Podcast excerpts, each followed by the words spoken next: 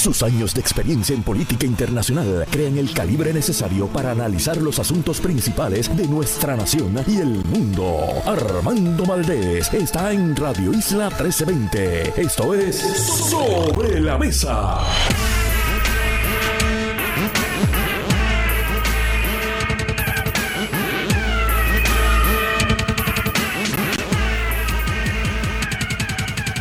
Buenos días Puerto Rico, soy Armando Valdés, usted escucha Sobre la Mesa por Radio Isla 1320. Hoy en Sobre la Mesa, Gloria Ruiz Cuilan, periodista de política de El Nuevo Día, estará con nosotros sentada a la mesa nuestro panel Jesús Santa y Denis Márquez del Partido Independentista Puertorriqueño, el primero del Partido Popular Democrático. Ellos estarán aquí sentados a la mesa. José Bernardo Márquez también estará con nosotros, representante por acumulación del movimiento Victoria Ciudadana y del Small Business Administration, Leopoldo López, especialista eh, y relacionista con personas que toman préstamos, prestamistas. De SBA estar aquí con nosotros para que ustedes estén orientados acerca de los distintos programas de préstamos que tiene esa entidad federal para los pequeños y medianos empresarios puertorriqueños. Todo eso y por supuesto, como todos los días, el mejor análisis de todos los temas de hoy primero de diciembre, el último mes del año. Quedan 24 días para la Navidad, quedan 30 días para la despedida de año y por tanto quedan solo 31 días para que se inaugure el año 2023. Y si usted creyó que este año fue difícil, le tengo noticias. El año próximo es preeleccionario. Prepárese. Prepárate ir aquí. Hoy es primero de diciembre del 2022, son las 8 y 8 minutos de la mañana.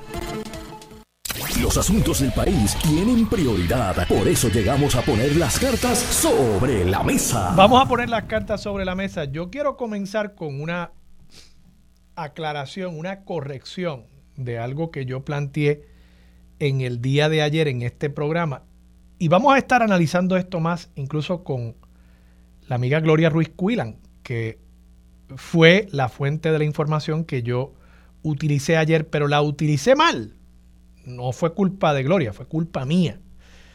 Yo dije aquí que el gobierno, hablando sobre el programa de vivienda que anunció el gobernador Antier, yo dije que el gobierno iba a estar utilizando unos 1.600 millones de dólares para procurar la adquisición de propiedades existentes y ese dinero entonces utilizarlo para no solamente adquirir, sino también rehabilitar, remozar esas propiedades y vendérselas o alquilárselas a personas que son de escasos recursos o que no tienen necesariamente los ingresos necesarios para poder adquirir una, una propiedad y por tanto que haya más oferta de vivienda en el mercado. La, el proyecto, la propuesta del gobernador es para aumentar en unas 20 mil unidades las viviendas disponibles en el mercado en Puerto Rico y se están utilizando unos 5 mil millones de dólares de fondos federales de CDBG para este programa. Entonces yo leí que parte de ese dinero, dice aquí, y voy a citar directamente, se lanzará una subasta en diciembre contando con 1.600 millones de dólares. Estas serán añadidas a los reemplazos de unidades que se hacen a través del programa R3. Y dice aquí claramente, quiero dejar esto bien establecido, dice, con dinero de CDBG MIT se comprarán proyectos planificados que son unidades existentes nuevas, nuevas. Quiere decir, la noticia que yo pensaba ayer que era positiva, que era que el gobierno estaba dedicando dinero a adquirir propiedades existentes, rehabilitarlas, redensificar en zonas donde ya existe una infraestructura, donde ya existen unas comunidades. Eso realmente no es lo que va a pasar aquí. Y es que pues yo no leí bien esa palabra, nuevas, unidades existentes nuevas. Si lo hubiesen dejado en unidades existentes, pues uno quizás podía llegar a la conclusión a la que yo llegué ayer, pero no. Son unidades existentes nuevas. Por tanto, ¿De qué se trata esto? Bueno, primero, esto lo había publicado el 19 de octubre del 2022 el periódico El Vocero. En El Vocero salía una noticia, esto fue en la página 6 del periódico, salió una noticia que decía, vivienda se apresta a realizar compra masiva de propiedades. Y ya en aquel momento habían dicho que tenían 1.6 billones de dólares para comprar casas nuevas. Y habían dado una cifra en aquel momento. Habían dicho que iban a comprar mil casas nuevas. Recuerden, el gobierno dice van a haber 20 mil unidades de vivienda, pero eso está dividido en distintos programas. Y hay un programa que es para la compra de unidades existentes nuevas a la que se le está dedicando 1.600 millones, 1.6 billones de dólares. Esa misma cantidad, como les estoy diciendo, ya el vocero la había reportado y había dicho que esa cantidad se iba a utilizar en un principio para la adquisición de mil casas, mil casas para personas de ingresos bajos a moderados. ¿Qué sucede? Eso suena muy bonito. Incluso, como les dije, ayer yo hablé de esto como si fuese una noticia positiva. Pero cuando usted hace el cálculo, basándome en los datos que publicó el vocero, empatándolos con los que está publicando el nuevo día, 1.6 billones de dólares, mil casas, eso sale a 1.6 millones de dólares por casa. 1.6 millones de dólares por casa. Hagan la matemática. Y el que no me crea, de nuevo, busque, incluso lo tengo hasta en mi cuenta de Twitter. El 19 de octubre por la mañana, tempranito, a las 7 y 43 de la mañana, yo publiqué un tweet sobre esto y publiqué la página completa del periódico El Vocero cuando lo reportó en aquella fecha. Así que, vuelvo y digo, si de lo que se trata esto es, primero, de comprar únicamente mil casas, hay algo muy raro aquí.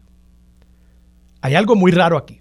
Incluso para que el costo de estas casas llegase a ser algo razonable, razonable, considerando el mercado en Puerto Rico, tendrían que comprar 10 mil casas nuevas para usar esos 1.600 millones de dólares a razón de 160 mil dólares por casa, que de todas formas es una cantidad bastante razonable, pienso yo, 160 mil dólares por casa.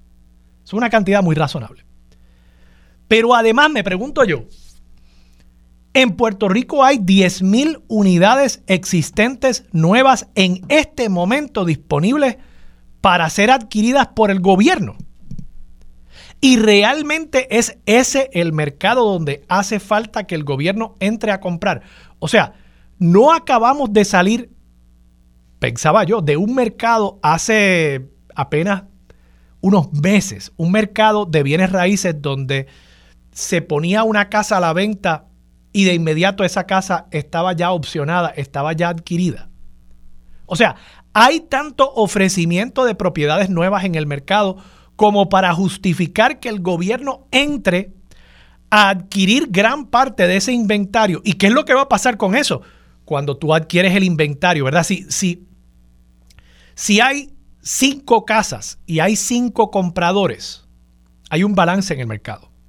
Si hay cinco casas y hay 10 compradores, hay un desbalance en el mercado. Y eso va a provocar unos cambios en el precio de esas cinco propiedades. Pues aquí de pronto hay cinco propiedades y el gobierno dice, yo las voy a comprar todas. Porque con 1.600 millones de dólares, el gobierno yo creo que básicamente podría comprar casi todas las propiedades existentes nuevas que están disponibles en este momento, porque en Puerto Rico no ha habido tanta actividad de construcción y desarrollo de vivienda nueva en los últimos años como para que haya más de 10.000 unidades nuevas en, en, Puerto Rico en este momento. Lo veo casi imposible. Por tanto, el gobierno se está metiendo en un mercado donde ahora mismo que yo sepa no hay un gran problema de de demanda. Hay demanda. Lo que hay es un problema de oferta. Y si el gobierno adquiere la, las propiedades que ya están ahí, no está haciendo nada para promover que haya más oferta. Está incluso sacando del mercado libre una cantidad de propiedades que hoy están ahí disponibles para que alguien vaya y la compre. ¿Cuál es el resultado de esto al final del día? Bueno, que va a aumentar el precio de las propiedades nuevas y de todo el mercado. Entonces, ¿a quién le beneficia eso? Yo le puedo decir a quién le beneficia eso. Eso le beneficia a los que son desarrolladores que tienen propiedades nuevas en su inventario en este momento. Porque de pronto van a empezar a llamar a los compradores, las personas que han venido a ver la propiedad pero no han puesto una opción todavía, y le van a decir, mira, el gobierno está por ahí rondando y quiere comprar, tiene 1.600 millones de dólares para comprar cash a los desarrolladores que tengan propiedades nuevas. ¿Y qué va a hacer un comprador? Bueno, pues o va a ofrecer más por esa propiedad, aumentando los valores de las propiedades artificialmente, porque el gobierno no puede sostener eso. El gobierno no puede todos los años entrar al mercado a adquirir viviendas nuevas. No puede hacerlo. Lo puede hacer ahora porque tiene dinero federal y por lo visto hay tan poca imaginación en la gestión pública en Puerto Rico que no puede imaginársele otra idea, otra propuesta para el uso de ese dinero que sea más propicio a promover el que haya más propiedades disponibles para personas de escasos y medianos recursos en Puerto Rico. De nuevo, cuando tú entras al mercado y adquieres propiedades nuevas, existentes, tú no estás haciendo nada para que haya propiedades nuevas adicionales. Tú estás retirando del mercado unas que ya están ahí, que ya se están ofreciendo. Y que en este momento ya el mercado de bienes raíces se está moviendo. Así que esto es realmente un regalito, un regalito de Navidad con un lazo puesto encima para unos desarrolladores en particular que el gobierno evidentemente sabe quiénes son porque de nuevo, en Puerto Rico en este momento, y de paso la nota de Gloria lo dice, dice aquí que son propiedades existentes nuevas en proyectos planificados. Eso quiere decir un proyecto planificado es una urbanización. o sea, no, no nos dejemos engañar por ese lenguaje tan rebuscado y tan bonito. Un proyecto planificado es una urbanización. Y yo le aseguro a ustedes que el gobierno tiene la lista de las, no sé, yo estoy seguro que no llegan a 50 las urbanizaciones nuevas en Puerto Rico en los últimos 10 años. No llegan a 50. Así que ellos saben dónde están esas propiedades, ellos saben quiénes son los desarrolladores que se van a beneficiar con esto, que el gobierno va a aparecerse en el modelo, en la casa modelo, a decirle, mira, yo quiero, mm, yo quiero 15 de estas casas, de este modelo que está aquí, está bonito, tengo 1.600 millones en cash, te la voy a comprar.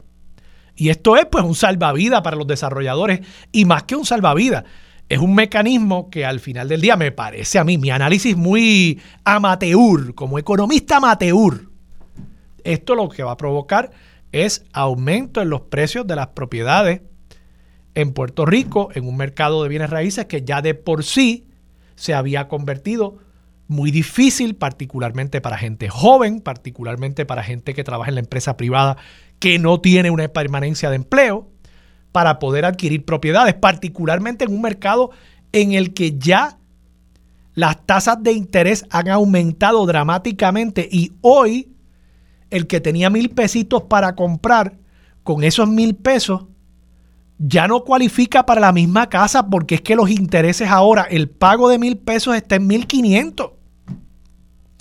Y todos esos factores, todas esas presiones lo que hacen es que aumenten los precios, que las personas no puedan adquirir propiedades y supuestamente pues esto pues, habrá que ver cómo ellos van a vender, alquilar estas propiedades para adelante el gobierno. Pero el resultado, me parece a mí, a corto y mediano plazo en el mercado de bienes raíces en Puerto Rico es que se va a seguir exprimiendo a los jóvenes, las personas que quieren formar familias en Puerto Rico en este momento, va a seguir aumentando los valores de las propiedades, me parece que artificialmente, creándose una burbuja. Y de nuevo, este es otro regalito más del gobierno a los desarrolladores y a los especuladores de terreno en Puerto Rico. Que eso no tiene que ver, de paso, con la industria de la construcción. La industria de la construcción, contratistas, son otra cosa. Son otra cosa. Los contratistas podrían hacer con este dinero muchísimas casas, muchísima rehabilitación de propiedades existentes sin continuar añadiendo terrenos ocupados por el cemento al inventario de terrenos en Puerto Rico. Los desarrolladores podrían ir a Santurce, a urbanizaciones como Country Club, a Levittown, y coger propiedades abandonadas, rehabilitarlas y vender esas propiedades para adelante. Y los contratistas, claro que generaría actividad económica en el sector de la construcción, eso. Quizás hasta más que el comprarle a un desarrollador una propiedad que ya está construida. Pero aquí no hay visión, aquí no hay imaginación, aquí lo, lo que hay es el interés de darle un regalito a unos desarrolladores que, de nuevo, el gobernador sabe quiénes son y esa listita para las llamadas para la fiesta de cumpleaños y la fiesta de Navidad del PNP, estoy seguro Estoy seguro que esa listita ya está. Vamos para la pausa. Regresamos con más de Sobre la Mesa por Radio Isla 1320. Más de 25 años activa en el campo de las comunicaciones, adentrándose en temas profundos de política y gobierno. Su norte es hacer periodismo justo y de altura. A esta hora se une a la mesa la periodista Gloria Ruiz Quillan. Regresamos, soy Armando Valdés, usted escucha sobre la mesa por Radio Isla 1320 y a esta hora se sienta la mesa. Gloria Ruiz Cuila, Gloria, buenos días, ¿cómo estás? Estoy muy bien, buenos días para ti, para todas las personas que nos escuchan. Gloria, mucho que discutir contigo esta mañana y comienzo con el tema que dejé sobre la mesa. Tú escribiste una nota que fue portada del periódico El Nuevo Día ayer miércoles sobre una serie de programas que anunció el gobernador el martes unas inversiones de unos 5 mil millones de dólares en distintos programas para suplir la demanda de vivienda en la isla que se estima en 20 mil unidades para la venta o para alquiler. Entonces hay varios programas. Releyendo la nota, la verdad es que es una nota densa, hay mucho detalle aquí. Hay un dato que acabo de percatarme y de nuevo, hago el cálculo, ¿verdad? Básico aritmético. Voy a, leer aquí de tu, de tu nota. Dice, en síntesis, además de los 963 millones de créditos contributivos con fondos CDBGDR, se proyectan invertir 1.213 millones adicionales en otras fases.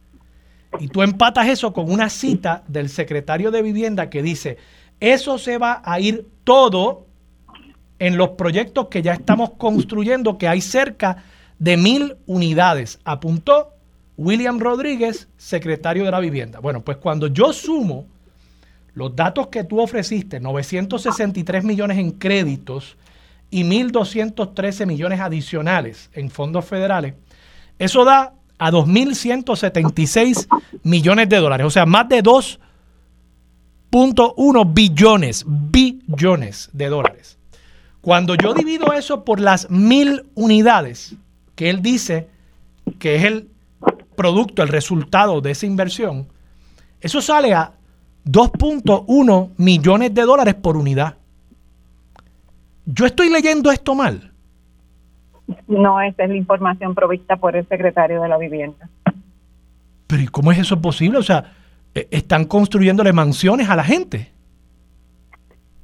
Yo, yo te escuché previamente en el cálculo que hacías del reportaje del vocero en octubre, cuando, cuando publicaron la información de la adquisición de vivienda. Que, que para estar claro, eso es, eso es otro programa. Esos son 1.600 millones para adquirir vivienda existente nueva.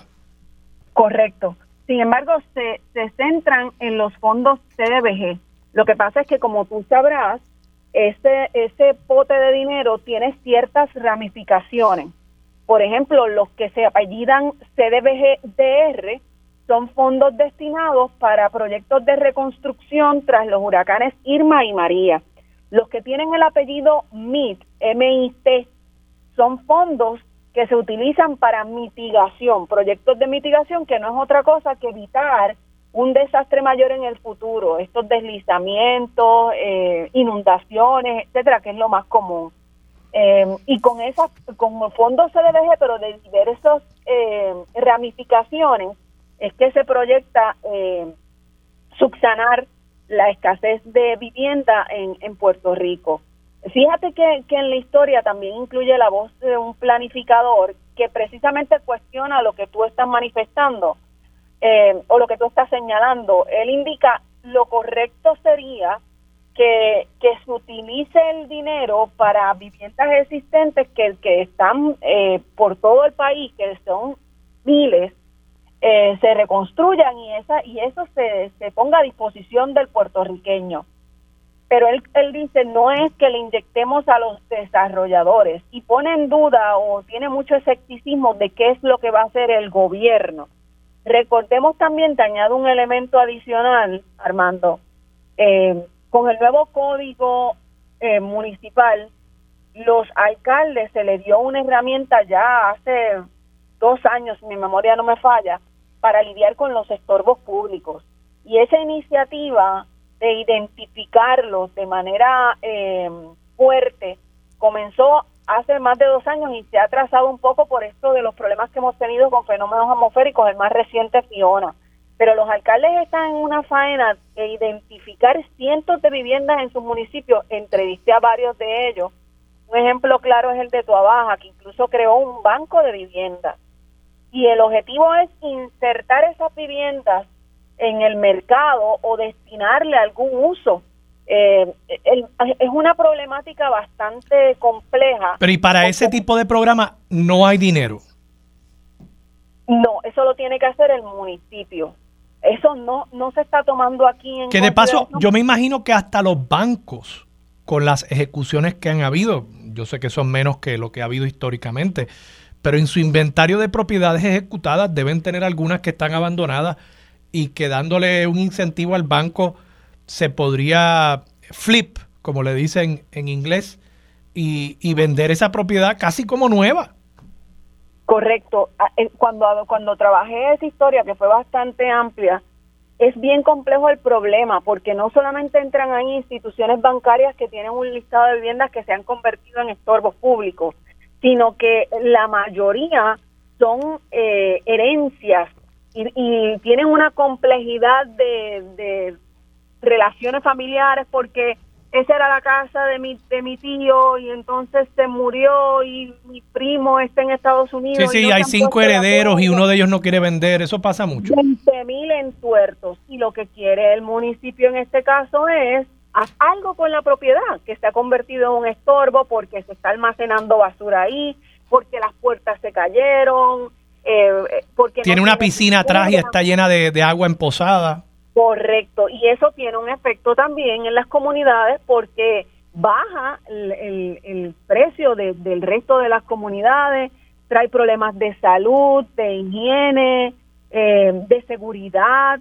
Pues los municipios están en esta campaña eh, lidiando de manera fuerte con identificarlas y es un proceso un poco tedioso eh, han contratado compañías, algunas de ellas también, recuerdo el alcalde de Orocovis, que es presidente de, del CRIM, eh, hablando un poco del cuidado que tienen que tener los alcaldes, porque hay compañías también que se dan a la tarea de buscar eh, vendedores y eso no es lo que se quiere, lo que se quiere es habilitar esa vivienda, ponerle en condiciones para que a su vez le genere dinero al municipio. Recordemos que se paga el crimen. Claro, claro. Gloria, antes de irnos a la pausa, solo para aclarar de nuevo, quiero, quiero insistir en dos puntos. E, el, el secretario te confirmó o se le preguntó acerca de el porqué del costo de cerca de 2 millones de dólares por unidad en cuanto a ese programa que tú señalabas que sería de créditos contributivos y una asignación adicional de fondos. Y segundo, sabemos si los 1.600 millones de dólares que se van a usar para comprar vivienda nueva, sabemos cuál es la meta en cuanto al número de unidades que adquiriría el gobierno. No. No. La respuesta a ambas preguntas es no. No. La información escueta que se nos dio en cuanto a esas 1.600, que de hecho también las anunció el gobernador porque era una conferencia de prensa en un proyecto de Coamo, eh, es que básicamente la subasta comienza ahora en diciembre. Interesante. Yo, yo honestamente, yo no entiendo la lógica detrás de hacer un planteamiento de que hace falta vivienda, pero entonces el gobierno la va a adquirir, la va a retirar del mercado libre Y, bueno, pues yo supongo que alguien me dirá, bueno, pero en la medida en que se le adquiera esa propiedad al desarrollador, pues el desarrollador puede construir más propiedades nuevas. Pero eso es lo que queremos en Puerto Rico. Queremos seguir desarrollando más proyectos planificados, que no es otra cosa que decir urbanizaciones, más terreno del poco que tenemos dedicado a cemento, con los problemas que hemos visto con las escorrentías, con la falta de capacidad de captación que tienen nuestros terrenos de las aguas pluviales. Yo no, no sé, ¿verdad? Pues, puede que yo esté equivocado. Eh, y esto es lo correcto, más urbanizaciones, para adelante. Gloria, eh, vamos a la pausa. Cuando regresemos quiero hablar contigo de otros dos temas que tenemos sobre el tintero y que has cubierto durante la semana en el rotativo El Nuevo Día. Con eso regresamos aquí en Sobre la Mesa por Radio Isla 1320. Los asuntos de toda una nación están sobre la mesa. Seguimos con el análisis y discusión en Radio Isla 1320. Armando Valdés, esto es Sobre la Mesa.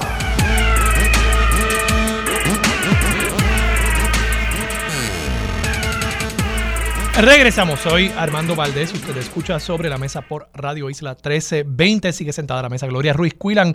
Gloria, háblame un poco de los recaudos de los políticos, publicaste tu nota ya, una tradición trimestral en el periódico El Nuevo Día, yo como yonki político pues siempre celebro la publicación de esa nota.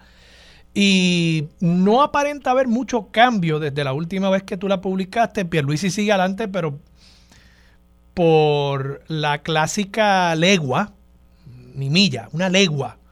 Eh, Jennifer González está en segundo lugar con 150 mil dólares, pero eso es básicamente 10% de lo que tiene el gobernador. Después hay un grupo de políticos que están más o menos entre los 50 y los 100 mil dólares en recaudos, en balance en su cuenta de banco.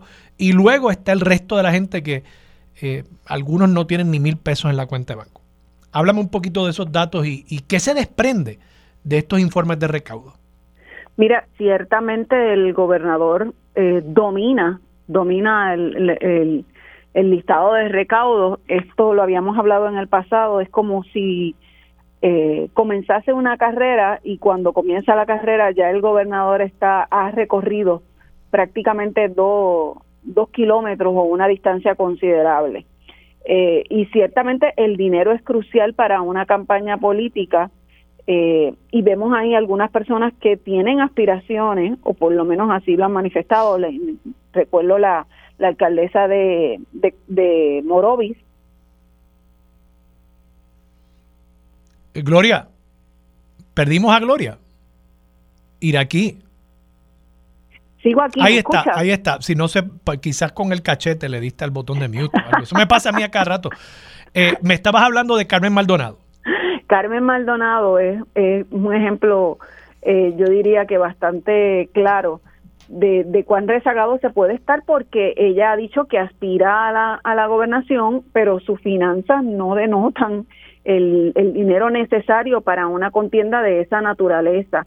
Eh, Jesús Manuel no ha manifestado, Jesús Manuel Ortiz, representante, no ha manifestado que aspira a la gobernación, pero vamos a grandes rasgos y en el seno del PPD se comenta, se comenta que él puede ser el candidato y también sus finanzas son bastante pobres.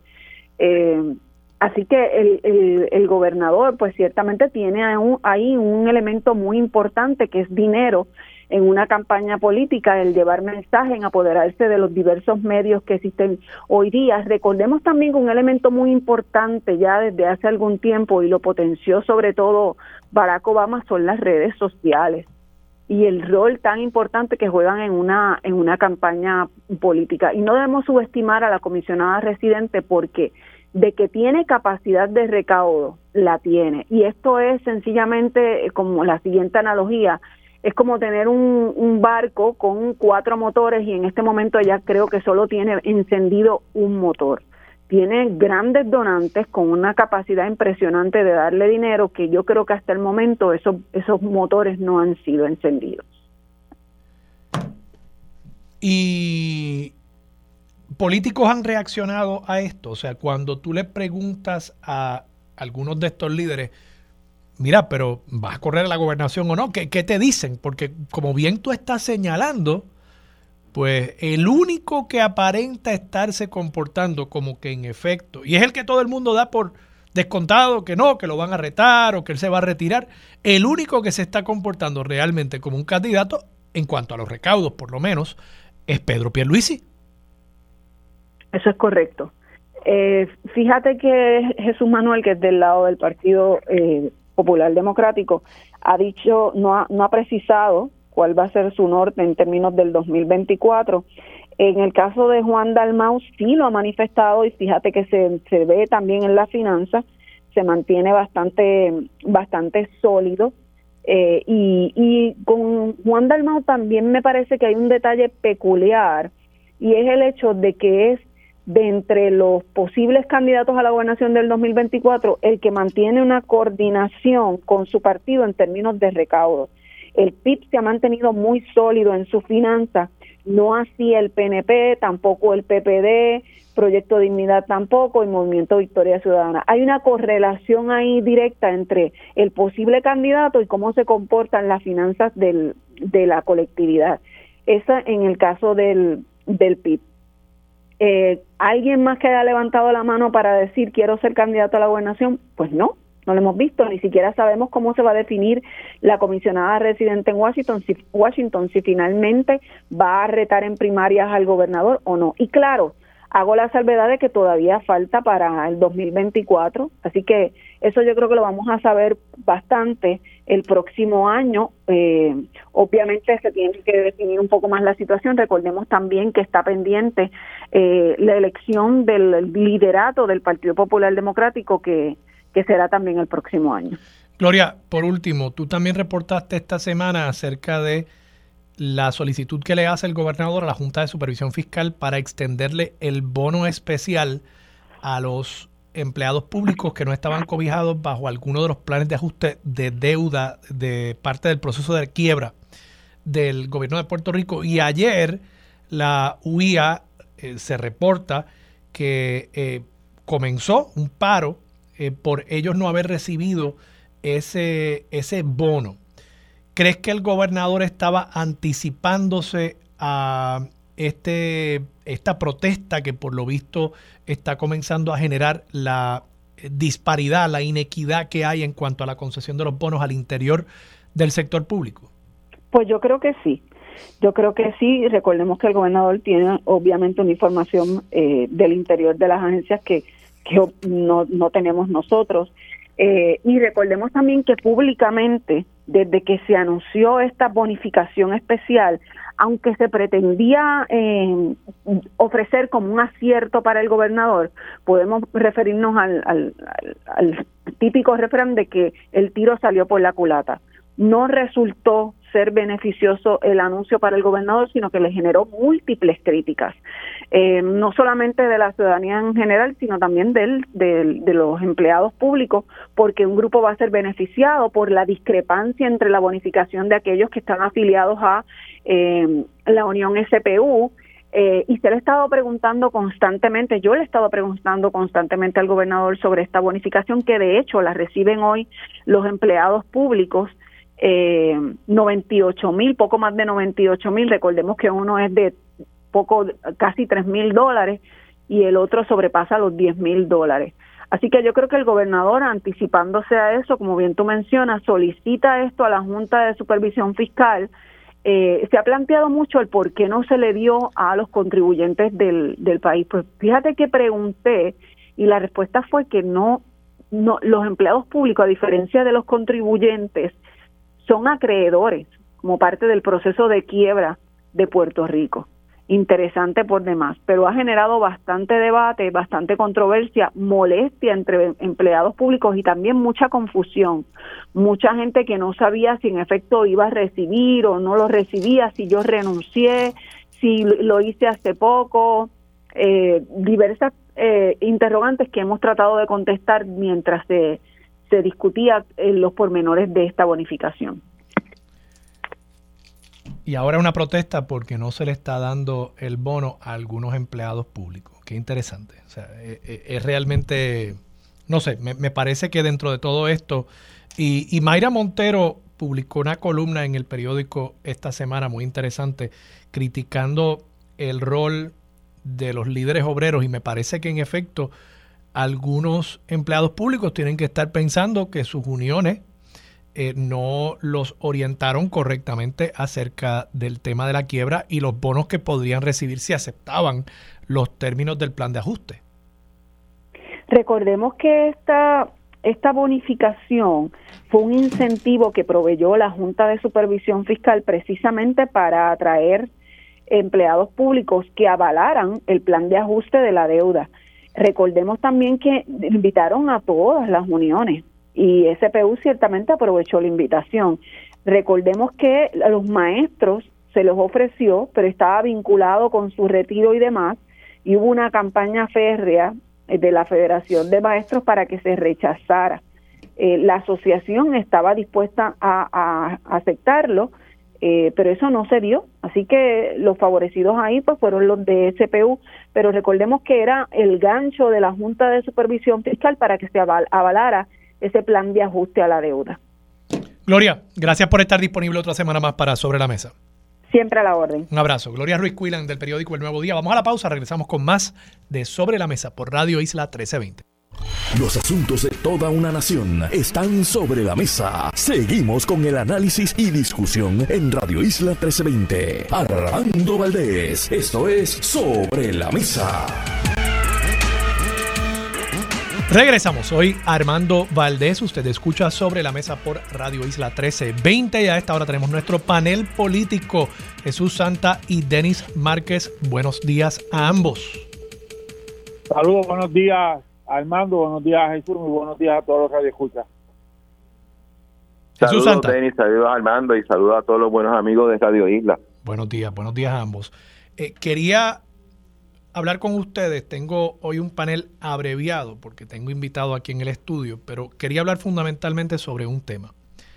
Esta semana el periódico digital Noticel reporta acerca de un proyecto de ley aprobado ya en la Cámara para establecer una serie de enmiendas a la ley de armas en Puerto Rico. Este proyecto viene discutiéndose ya por un tiempo, se ha planteado en distintas instancias que el proyecto implicaría una liberalización en cuanto al mercado de armas legales en Puerto Rico.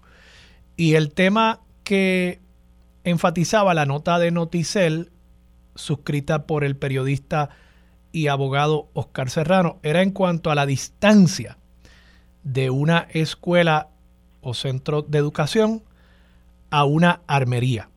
Y la ley actualmente establece una distancia de una milla. Según lo reportó Oscar Serrano, la medida que está bajo consideración en la Asamblea Legislativa bajaría eso de una milla a 300 metros. Pero cuando yo me senté a leer el proyecto, hay una disposición incluso que plantea que si la armería no tiene un campo de tiro, no hay un requisito de distancia. Denis Márquez, usted le votó en contra. Jesús Santa, usted le votó a favor.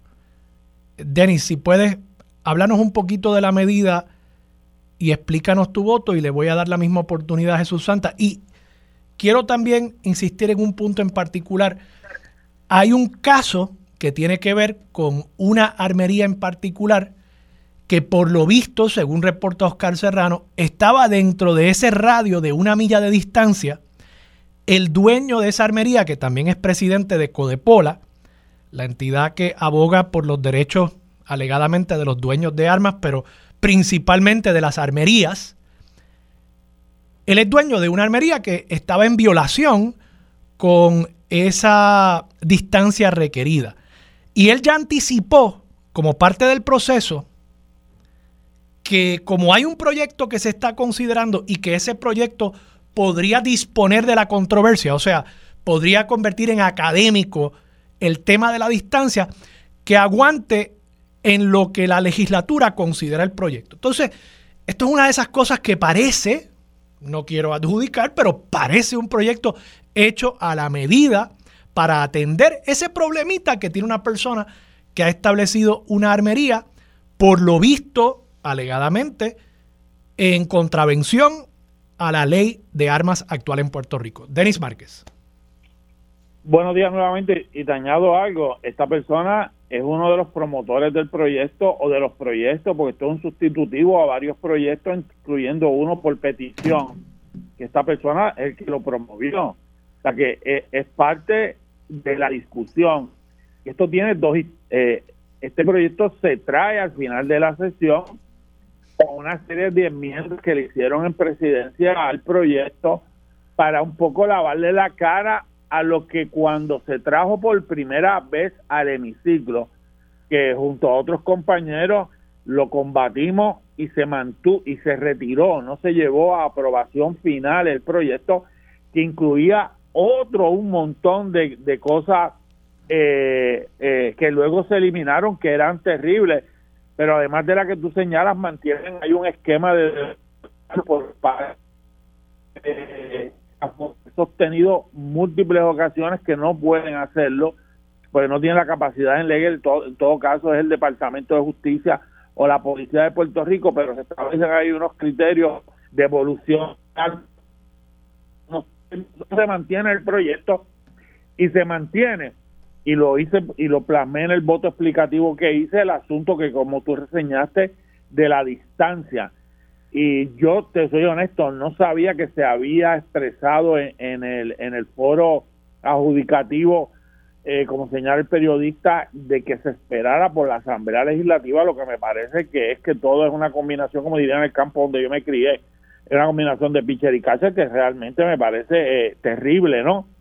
Y terrible porque en Puerto Rico el uso de armas de fuego, legal o ilegal, aquí se ha demostrado que la, violencia y la tenencia de armas de fuego es un elemento vinculado obviamente al asunto de la violencia en, términos de las muertes eso, y, Estados Unidos y Puerto Rico, en consiguiente, de las jurisdicciones en el mundo con mayor eh, portación de armas y en comparación con otros países, mayor violencia por el uso de armas. Me parece que es terrible la aprobación del proyecto. Nos sostenemos en la oposición por los planteamientos que, porque lo, así lo consignamos de la distancia entre las almerías y de que sea argumento para adjudicación en un caso realmente es alarmante, cuestionable e indignante. Y, y Denis, para que quede claro, ¿verdad? Quiero citar aquí directamente el artículo de Oscar Serrano.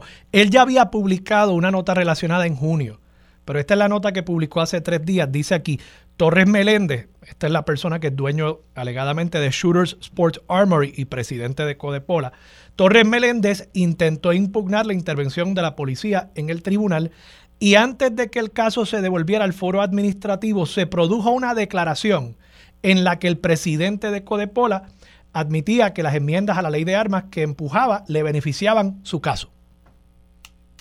Eh, de, ser así y dando por fe, me parece que eh, el hecho de que se hayan radicado y de que haya sido portavoz y de que recuerdo perfectamente su eh, sus expresiones en contra de todos los que eh, hicimos planteamientos fuertes sobre el proyecto, incluyendo el compañero José Bernardo, que lo vas a tener ahí en entrevista, y que asumimos posición y que cuestionamos en múltiples medios el proyecto, que aún vuelvo y repito, con las enmiendas que le hicieron, que las trajeron a última hora, como siempre pasan los cierres de sesiones, eh, que las tuvimos que luego mirar con detenimiento, nos sostenemos en la oposición al proyecto y ese punto que tú señalas, incluso independientemente del planteamiento que se hace en el foro adjudicativo, de las distancias, si ya la ley las tenía y ya la ley los tenía de manera clara, ¿cuál es la necesidad? Esa es la gran pregunta de política pública de reducir la distancia. Ese, si, o es, si es de política pública, si es de interés legislativo o es de interés de beneficiar a una persona en términos particulares. Para resolverle un caso donde, en teoría, actualmente estaba en violación a lo que dispone la ley de armas. Jesús Santa, me gustaría tu parecer sobre este tema.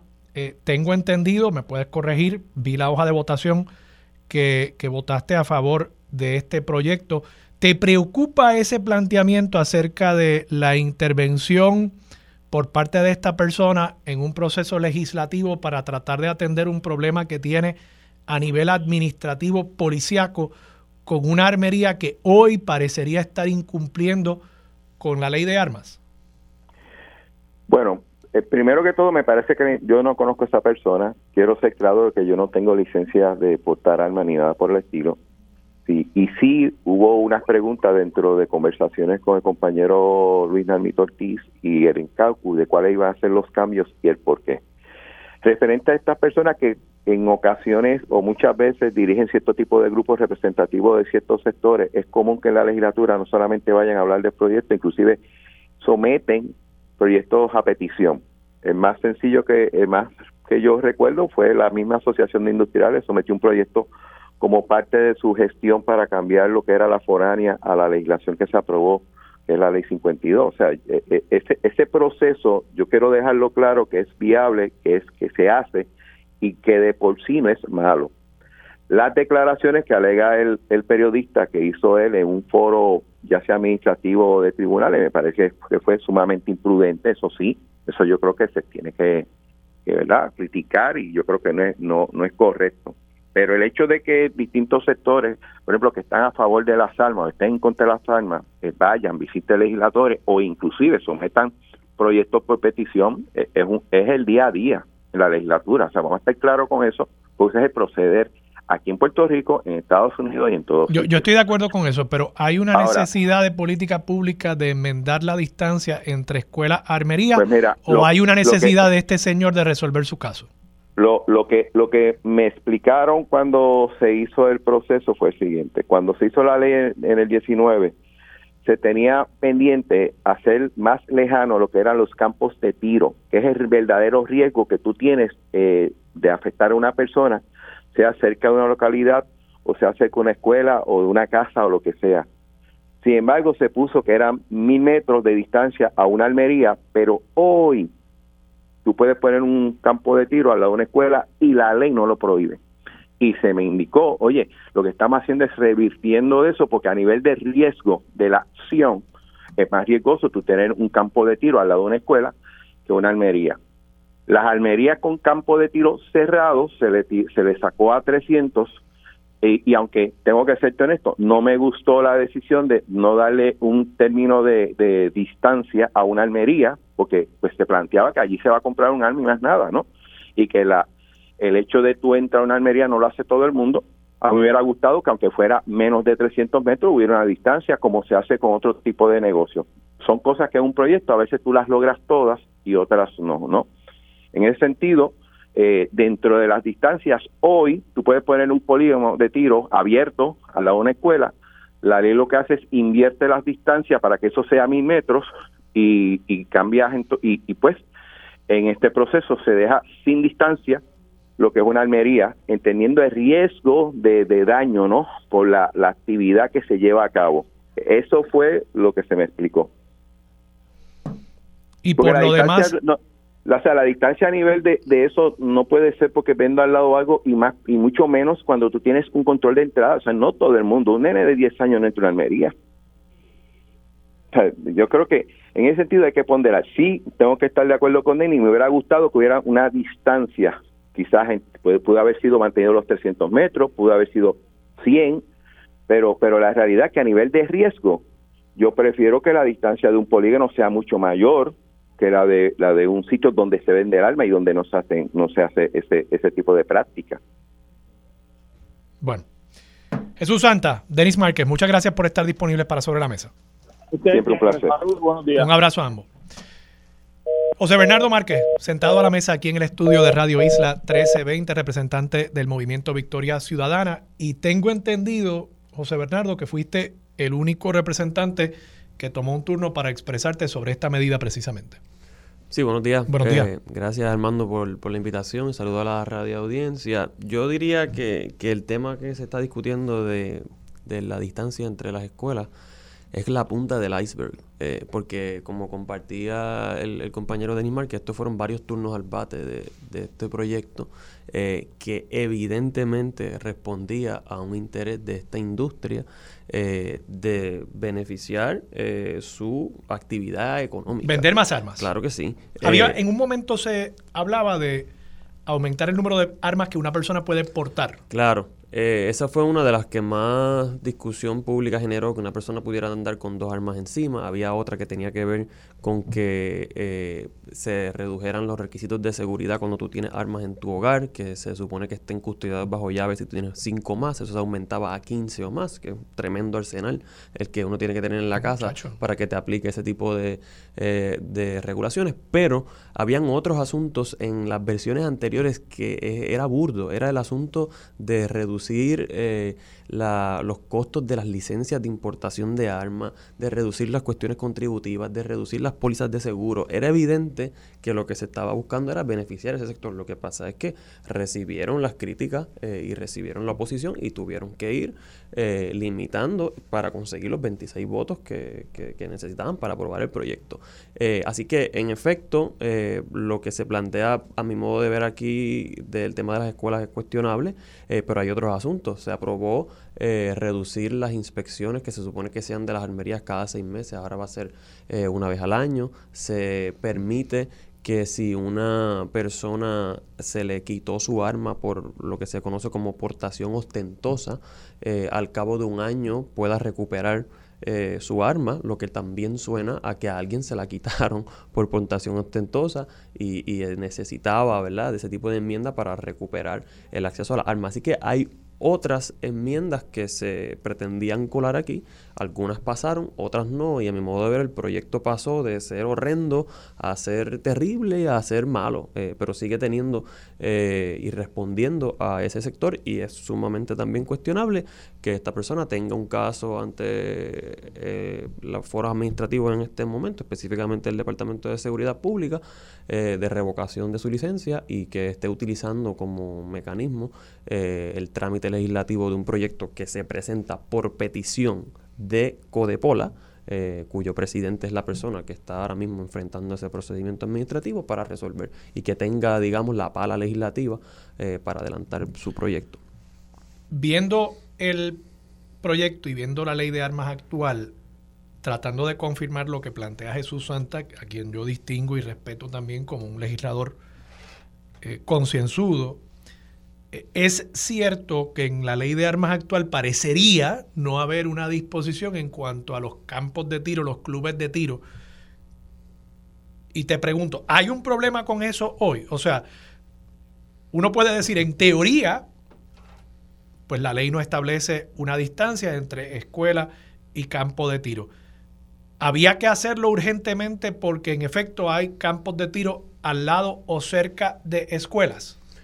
Bueno, ese, el argumento de ellos en todo momento ha sido que esto lo que están buscando es hacerle enmiendas a cosas que se quedaron en la ley del 2020, ¿verdad? Lo que, acaba de decir Exacto, que hubo unos errores. Eh, lo que a, mí me parece es eh, que nosotros respondemos a una política pública y si existía una eh, prohibición del tema de la distancia entre armería y escuela, pues yo pensaría que hubo una, una, teoría de política pública en ese momento y en la ley anterior eh, y que si la vamos a modificar, pues yo tengo que tener los elementos de juicio. Así que el, lo que ellos plantean quizás es que la lógica ahí es el, el ruido, ¿verdad? Que el problema es, no es un problema de que los jóvenes eh, tengan conocimiento o visibilidad sobre la actividad de armas en Puerto Rico, sino es más uno de el inconveniente. Yo, yo pensaría que sí, que, quizás queremos distanciar hasta cierta edad eh, el acceso o el conocimiento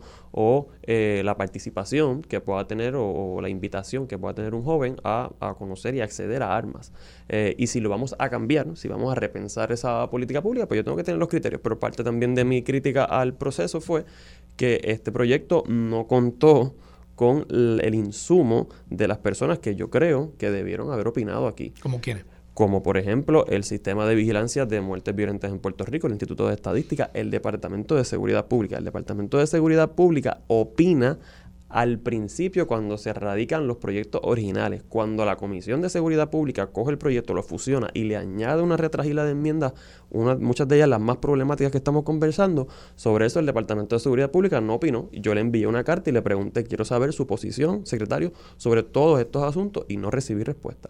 Entonces, como yo como legislador, eh, que respondo, sí, hay personas con intereses particulares que pueden estar promoviendo sus causas en la legislatura, como dice el compañero Santos, eso es verdad, pero yo como legislador no respondo a esos intereses, yo respondo a lo que entiendo que es mejor para el pueblo de Puerto Rico. Y cuando vaya a votar a favor o en contra de una medida, creo que tengo que tener la, la, opinión y el insumo de todos los sectores. Y no lo tuve y por eso planteaba que era irresponsable votar a favor de estos cambios a ciega y sin entender cuál es el fundamento de política pública y no lo que está planteando una persona o un sector que se va a ver beneficiado directamente de la aprobación de estos cambios. De paso, que el fundamento de política pública podría ser, yo quiero asegurarme de que los cascos urbanos y el entorno urbano construido de nuestro país no esté forrado de armería. Eso podría ser un criterio. De acuerdo. Y yo establezco la escuela, quizás arbitrariamente, como un punto de referencia simple y sencillamente para establecer la norma de planificación del entorno urbano.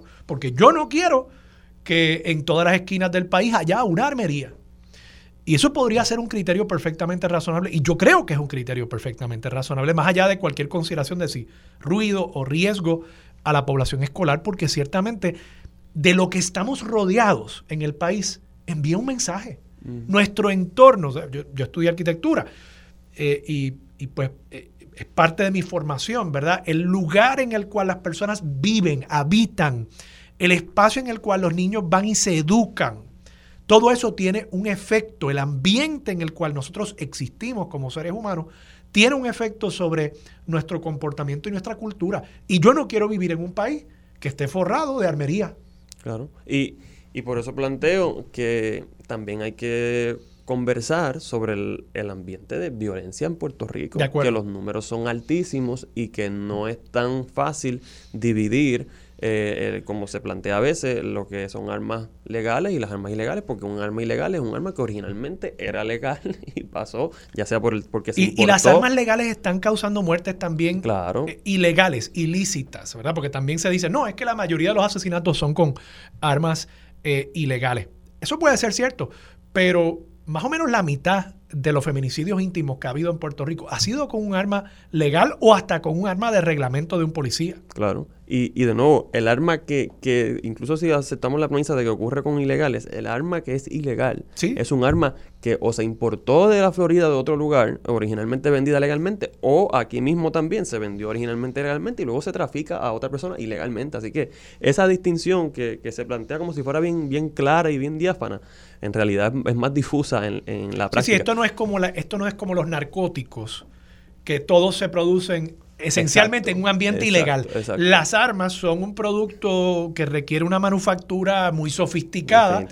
Digo, vamos, hay siempre gente que se las inventa y con una grapadora. Yo vi un tipo que hizo un arma con una grapadora.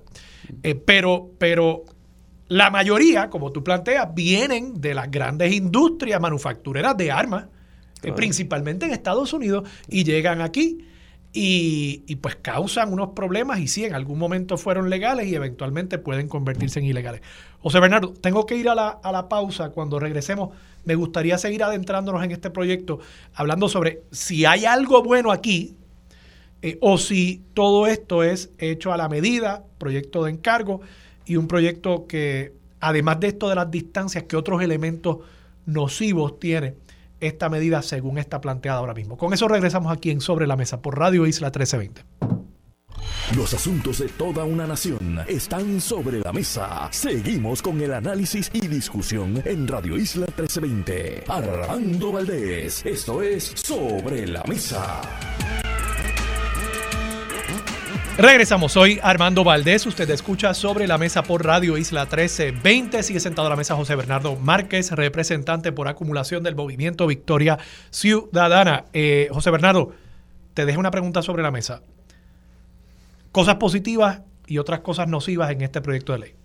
Bueno, yo, eh, hay algunas aclaraciones, como mencionaba, que, que, para ellos eran aclaraciones técnicas, ¿verdad? Cosas que, que, se mantenían de la ley anterior o que eran inconsistentes en un lenguaje de un artículo u otro, que yo las aclaré con ellos en, en, el floor, en el hemiciclo, y no las objeté. Pero como mencionaba antes, pues creo que hay temas que, que no se justificó eh, la necesidad de eso. Eh, por ejemplo, el tema de la aportación ostentosa, si ya se te desconfió porque tienes una licencia de arma y no la portaste de la manera en la que la ley te la requiere, por qué razón al cabo de un año y sin algún tipo de fundamento o de declaración jurada o algo que coloque al gobierno en una posición de confianza de retenerte la facultad de portar un arma, eh, ¿por qué lo vamos a hacer? Pues no se, no se explicó eh, y no se aclaró cuál era el fundamento de política pública para eso, como tampoco se aclaró eh, cuál es la práctica habitual de las inspecciones de la armería.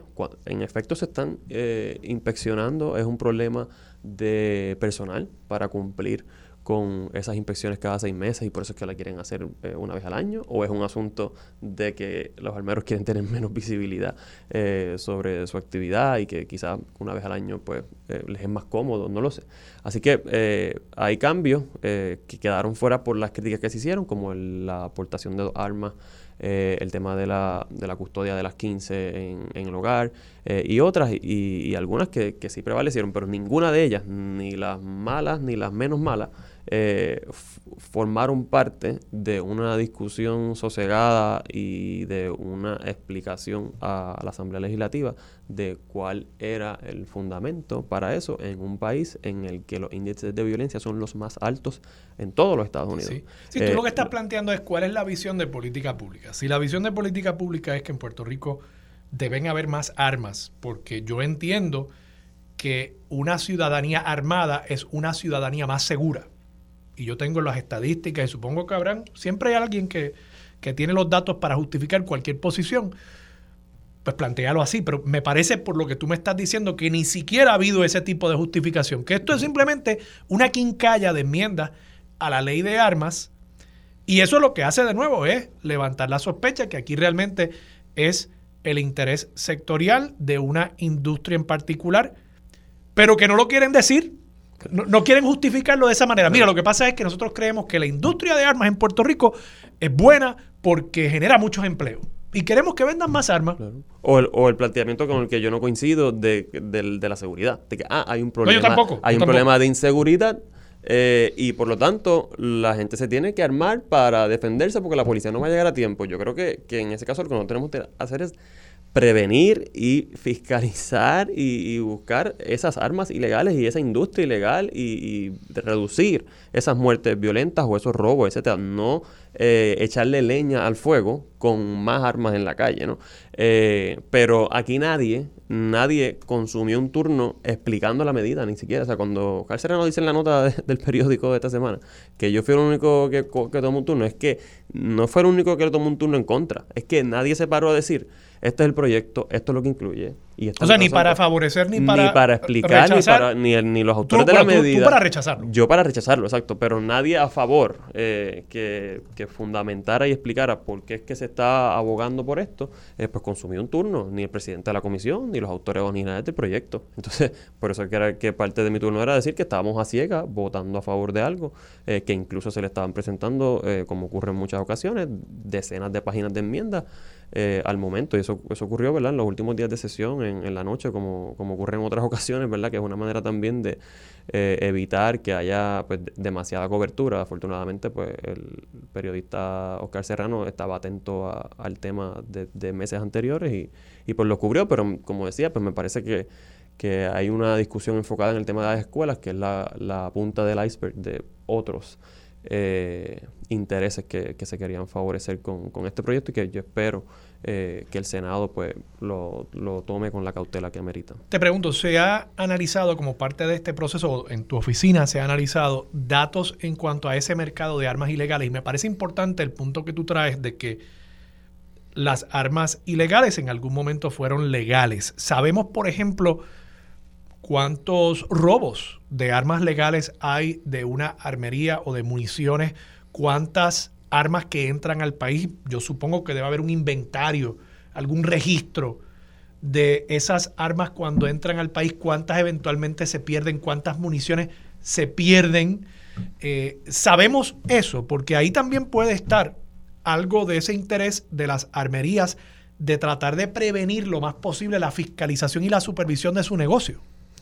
Sí, nosotros eh, de quien mayor colaboración tuvimos de información sobre esto, eh, pero ellos también reconocen que, que, no tienen todos los datos que quisieran y, hemos iniciado conversaciones eh, a nivel federal para el apoyo.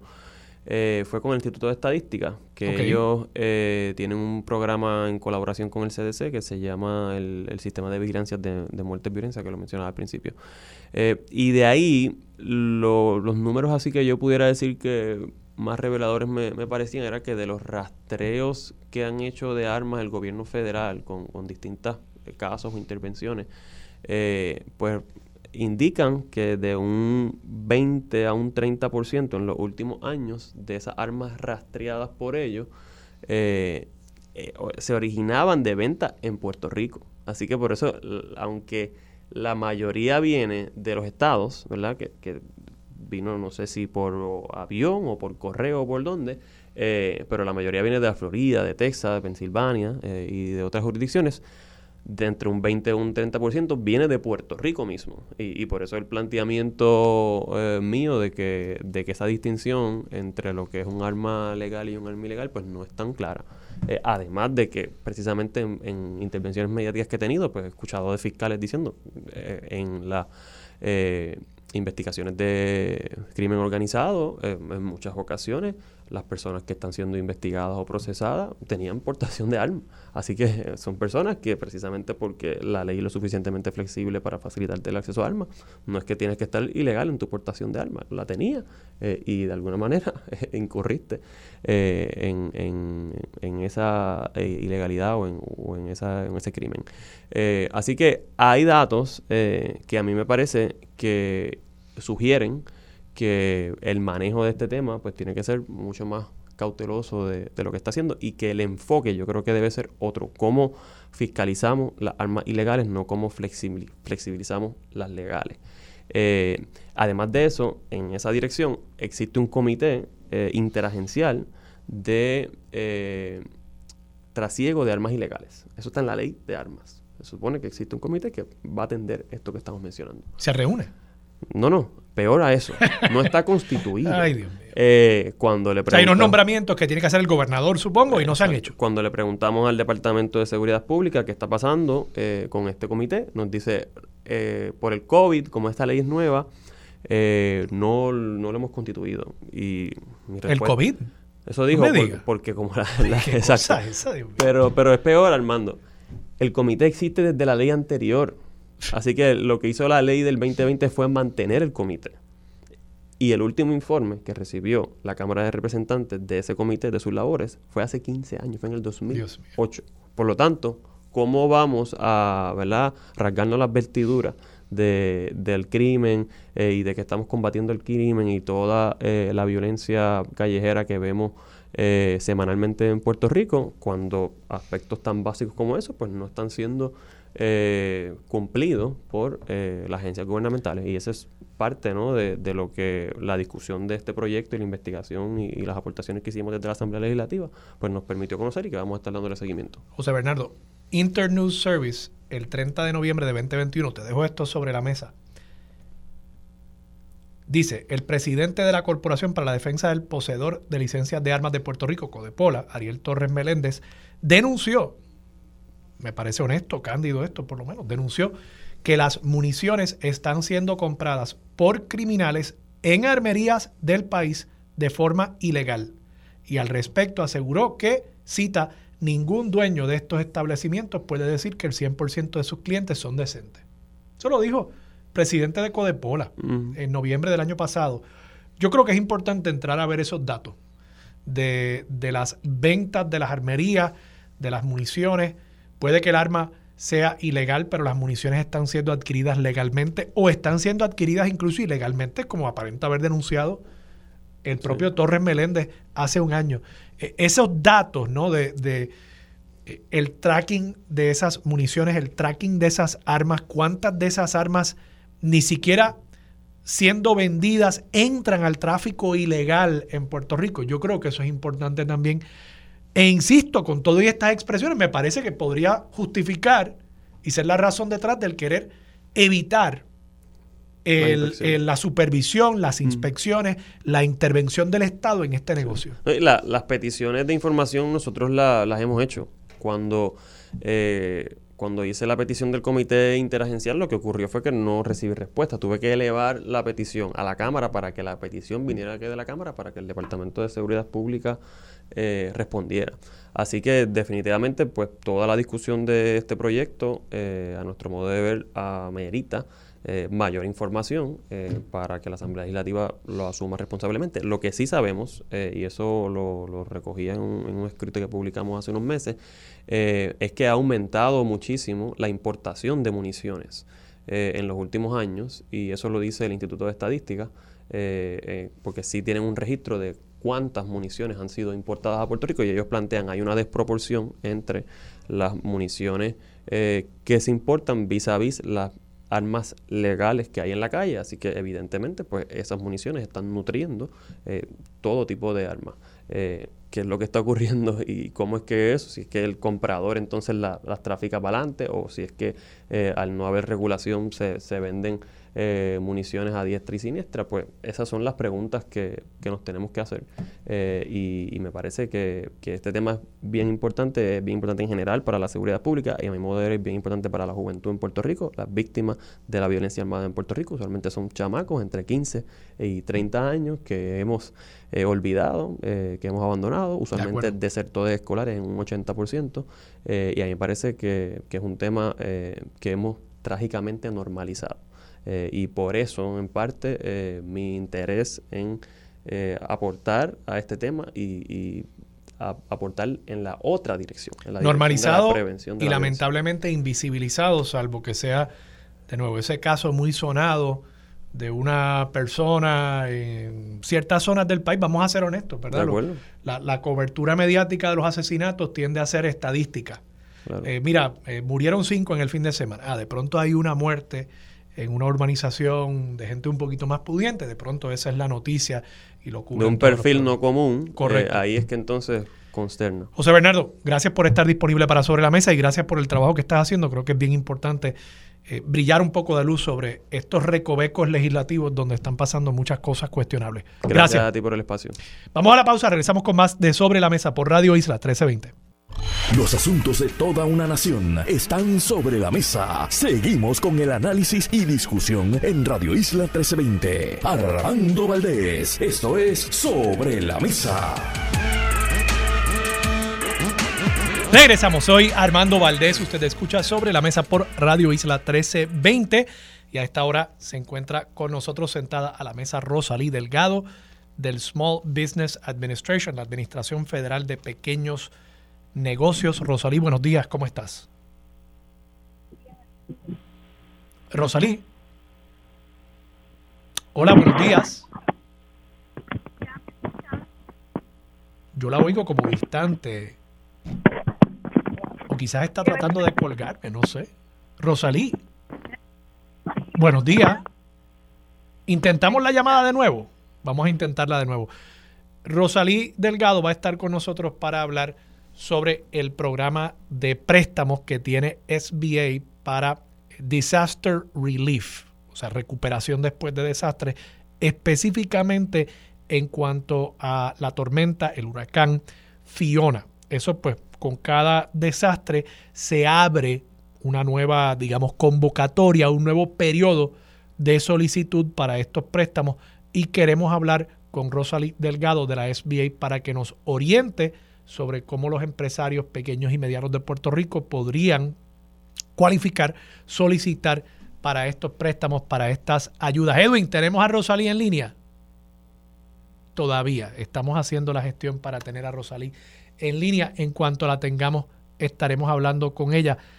Brevemente, para cerrar el tema de la ley de armas, yo voy a estar dándole seguimiento a ese tema creo que lo que plantea el representante José Bernardo Márquez eh, tiene mucho de cierto. Vivimos en un país en el que nos arropa la violencia. Y la pregunta que tenemos que hacernos es si esta ley, si estos cambios son necesarios por una razón de Estado, por una visión de política pública en torno al país que queremos. Y si nosotros tomamos esa decisión, concienzudamente, pues fantástico. Pero me parece que estamos aquí ante un proyecto de ley que está hecho a la medida de las necesidades de unas empresas en particular. Y a menos que nosotros entendamos que es que queremos promover la industria de las armas en Puerto Rico, eso puede ser. Yo supongo que en algún lugar la industria de las armas es una industria importantísima, donde se fabrican, por ejemplo. Aquí no se fabrican, aquí es simplemente un mercado al detal donde se revende algo que se importa. Así que pienso que no es una industria importantísima para el país, pero sí el proyecto está hecho a la medida de esa industria, tiene que ser que es como país hemos tomado una decisión de política pública en cuanto a querer mover ese tipo de negocio en el país. Y eso yo me cuestiono si es una decisión que realmente hemos tomado. Tengo en línea telefónica, ahora sí, a Rosalí Delgado de la SBA. Rosalí, buenos días, ¿cómo estás? Buenos días nuevamente, gracias por recibirme. Claro que sí. Explícanos, hay una especie de convocatoria, apertura de periodo de solicitudes para préstamos de disaster relief relacionados al huracán Fiona, ¿correcto? Eso es correcto. La Agencia Federal de Pequeños Negocios, o SBA por sus siglas en inglés, está exhortando a todos esos dueños de negocios a que visiten un centro de recuperación por desastre o un centro de recuperación de negocios y sometan su, su solicitud de préstamo de desastre para pérdida económica antes del 21 de junio del 2023, que es la fecha límite. ¿Y, ¿Y qué significa pérdida económica? O sea, ¿qué tiene que hacer un empresario para cualificar y justificar en la solicitud de préstamo esa pérdida con tal de recibir el préstamo? Pues los préstamos eh, para pérdidas económicas son esos préstamos para ayudar a ese comerciante a proveer capital de trabajo, ¿verdad? Ese capital de trabajo son esas obligaciones ordinarias y esas necesidades financieras que no pueden ser cubiertas o no han podido ser cubiertas debido al resultado directo del desastre. Estos préstamos están destinados para la asistencia durante el periodo de recuperación de desastre. ¿Y qué pueden hacer con ese dinero, con ese capital que se le inyecta a la empresa? Ese dinerito puede ir eh, directo a la nómina, a esos pagos ordinarios eh, de utilidades, esos, esas obligaciones financieras que no han podido cubrir. ¿Qué tipo de evidencia tiene que mostrar el empresario de esa pérdida? Eh, la exhortación, ¿verdad?, es a que ese dueño de, negocio pase por un centro, porque en el centro el personal experto, esos representantes de servicio al cliente, le van a decir que necesitan. Lo ideal es que esa persona someta la solicitud y una vez se comunique con esa persona, el oficial de préstamo o el manejador de caso, le va a indicar qué documentos exactos necesita. Es importante, ¿verdad?, recalcar que cada caso se evalúa de forma individual porque no todos reportan pérdidas de forma individual, por lo cual se evalúa ese caso y se le dice específicamente a ese comerciante qué documentos va a necesitar. ¿Cualifican personas que trabajan por cuenta propia? O sea, personas que no han formado una corporación, una LLC, son contratistas, eh, tienen un anejo M en la planilla de Puerto Rico, por ejemplo, y reportan ingresos por actividad de negocio. Eso es correcto. Todas esas personas que son dueños de negocios de forma individual cualifican para un préstamo por desastre por pérdidas económicas, ya que son dueños de negocio. Obviamente, pues tienen que documentar que ese negocio estuvo activo y que sí sufrió pérdidas durante el desastre, relacionadas con el desastre, en este caso el huracán Fiona. Y para estar claro, yo sé que esto ha ocasionado un poquito de confusión a veces. El eh, Paycheck Protection Program, el PPP, era un préstamo condonable estos préstamos de pérdida económica relacionados al desastre, huracán Fiona, hay que repagarlos. Eso es correcto, ¿verdad? El Paycheck Protection Program o el PPP, como bien usted dijo, fue una situación eh, individual muy distinta a lo que está ocurriendo ahora. El PPP estuvo relacionado con el COVID y ahora son préstamos por desastre directamente desde la agencia. El PPP era a través de un 7A lender y estos préstamos por desastre por pérdidas económicas son a través de SBA y sí hay que repagarlo. Por último, mencionaste que hay unos centros para solicitar, presumo que también habrá una solicitud en línea para más información, a dónde pueden acudir, dónde están estos centros y dónde está la información en línea también para solicitar estos préstamos. Pues claro que sí. Al momento SBA, esos representantes de servicio al cliente de SBA están disponibles en los centros de recuperación por desastres que tiene abiertos FEMA al día de hoy pero están de igual forma en siete centros de recuperación de negocios que tiene abiertos SBA. La diferencia entre estos centros es que los de recuperación de negocios solamente está SBA. Los mismos están en el municipio de Arecibo, Fajardo, Ponce y Barranquitas. Estos abren de lunes a viernes de 8 a 5 y están dentro de los predios de los recintos de la Universidad Interamericana. Tenemos en el municipio de Caguas, este está en el centro de gobierno municipal, abren el mismo horario, lunes a viernes 8 a 5. En el municipio de Mayagüez, en el centro de negocio para mujeres, esto es en el edificio Villa Capitán 2, abren el mismo horario, lunes a viernes 8 a 5. Y en el municipio de Yabucoa, en la biblioteca municipal de Yabucoa, que va a estar abierto de lunes a sábado de 8 a 5. Esas personas que están más cómodas solicitando desde la comodidad de su hogar, ¿verdad? Valga la redundancia, pueden hacerlo en el siguiente enlace disaster loan assistance.sba.gov. El enlace nuevamente y les repito es disaster loan assistance.sba.gov.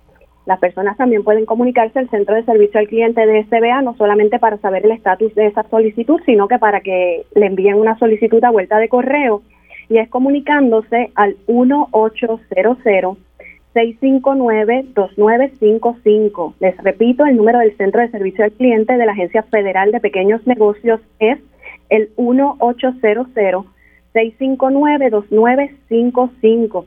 Y les recuerdo, ¿verdad?, que la tasa de interés en estos préstamos es fija y en el caso de las empresas es tan baja como el 3.04%. Esos plazos se pueden extender hasta por 30 años. Y pues, las... Em, ajá. Perdona, termina, pero tengo que irme ya a la pausa y las empresas pueden tomar prestado hasta unos 2 millones de dólares. Excelente. Rosalí Delgado de SBA, muchas gracias. Les deseo mucho éxito y a los empresarios que hayan sufrido pérdidas económicas, ahí tienen una alternativa para solventar esas pérdidas. Vamos a la pausa, regresamos con Mili Méndez. Dígame la verdad, es lo próximo aquí en Radio Isla 1320.